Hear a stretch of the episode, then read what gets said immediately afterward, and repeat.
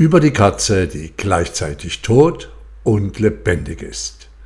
Willkommen beim Kapitel 10 meiner ultimativen Serie zum Schöpferbewusstsein. Ja, vielleicht fragst du dich, was soll das mit der Katze? Entweder ist sie tot oder lebendig. Beides geht nicht. Sicher?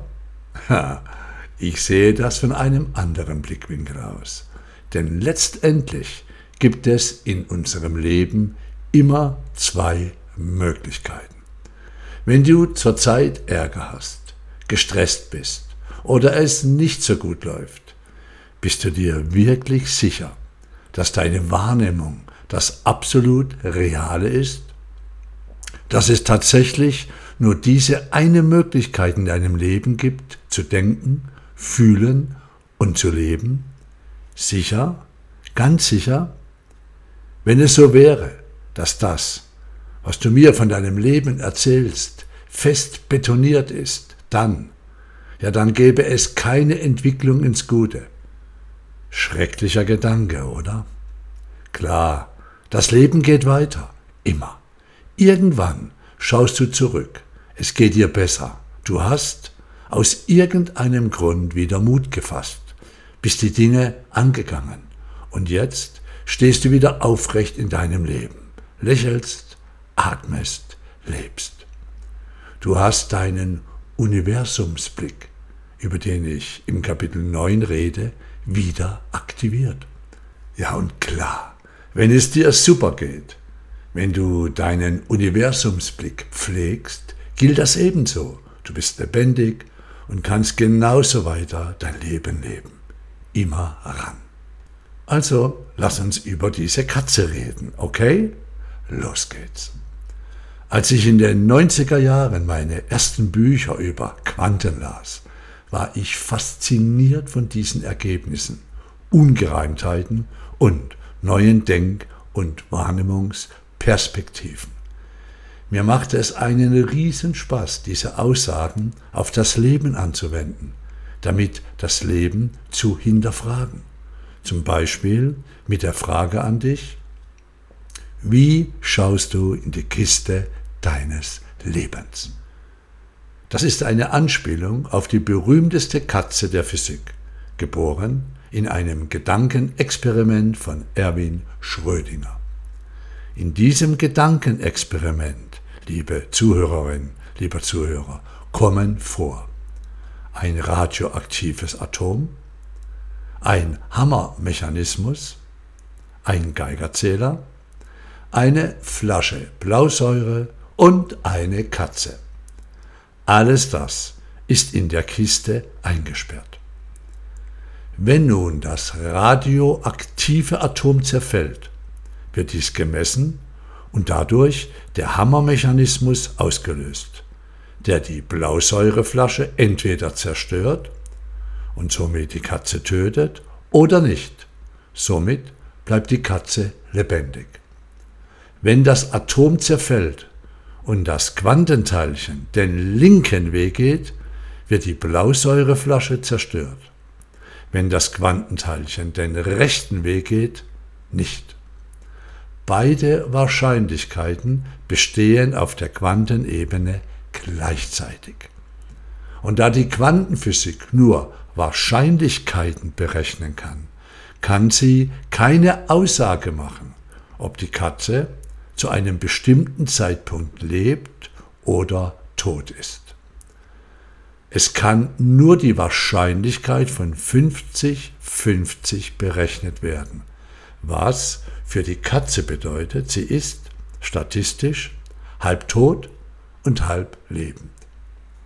Du kannst auch sagen, sie ist in einem virtuellen Zustand. Sie ist unscharf, nicht lokal, in einer Superposition. In welchem Zustand die Katze ist, tot oder lebendig, erfährst du nur durch Messen bzw. Nachschauen, also durch das bewusste Beobachten. Und in diesem Moment muss ein klar definierter Zustand herrschen. Und exakt dieser klar definierte Zustand wird durch deine Beobachtung erzeugt.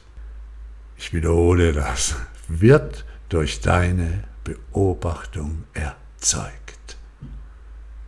Der Beobachter, die Beobachterin ist immer schöpferisch.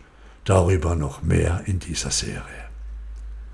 Du musst also in die Kiste schauen, um zu sehen, was mit der Katze los ist. Wenn ich dich also frage, wie schaust du in die Kiste deines Lebens, ist das die Frage. Welches Leben, welche Wirklichkeit kreierst du dir durch deinen Blick, deine bewusste Beobachtung, also deine Bewertungen auf dein Leben? Nochmals zur Katze.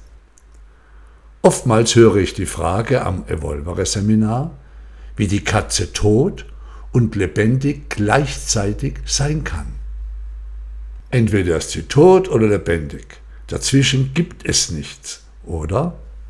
Nun, da es sich bei den Experimenten um Elementarteilchen, also nicht mehr weiter teilbare Teilchen handelnd, gingen diese Quanten in eine Superposition, als sie freigesetzt wurden.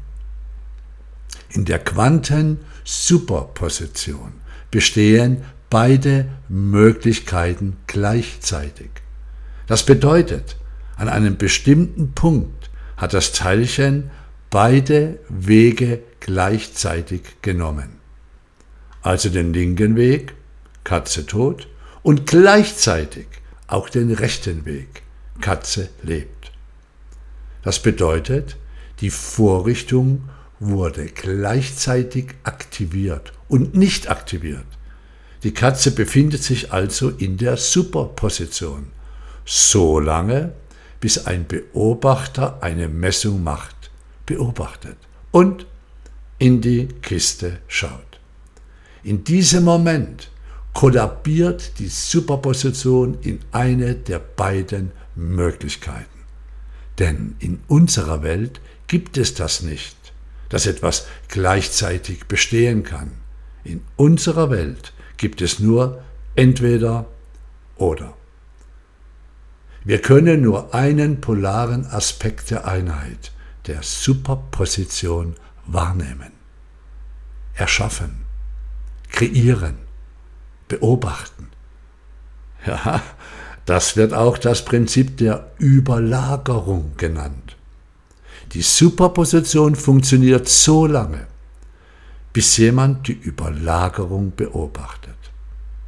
Sobald ein bewusster Beobachter, du, ich, ein Mensch, ein Bewusstsein hinschaut, in dem Sinn eine Messung vornimmt, kollabiert die Superposition in exakt das, was der Beobachter sehen, also messen möchte. Du, ich, wir alle sind diese schöpferischen Beobachter. Wir kreieren und all diese Experimente, liebe Freunde, finden unter Laborbedingungen statt. Unser Leben findet nicht unter Laborbedingungen statt. Unser Leben findet in einem lebendigen System statt. Schau dein Umfeld an. Wie viele schöpferische Beobachter hast du in deinem Leben? All das wirkt. Darum ist es so elementar wichtig, sich ein Umfeld zu kreieren, wo die Beobachtung in dem Aspekt geschieht, der dir gut tut. Und selbstverständlich auch darüber noch viel, viel mehr hier in meiner ultimativen Serie. Ist das nicht spannend? Ich habe noch was. Dein Leben ist so lange in der Superposition. Alle Möglichkeiten sind überlagert, nicht lokal, verschränkt, unscharf, komplementär und haben eine Kohärenz zu einer höheren Kraft, bis ein bewusster Beobachter erscheint, du, und sich entscheidet zu messen, hinzuschauen.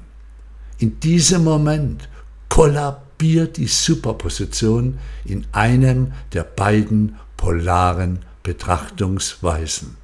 der Beobachterin, der Beobachter, du, hat sich entschieden und seine Realität erschaffen. Alle Möglichkeiten deines Lebens sind so lange in einer Art virtuellem Zustand, bis du dich entscheidest, beobachtest, aus der Welle ein Teilchen zu machen. Du hast dann die Entscheidung getroffen, wie es sein soll.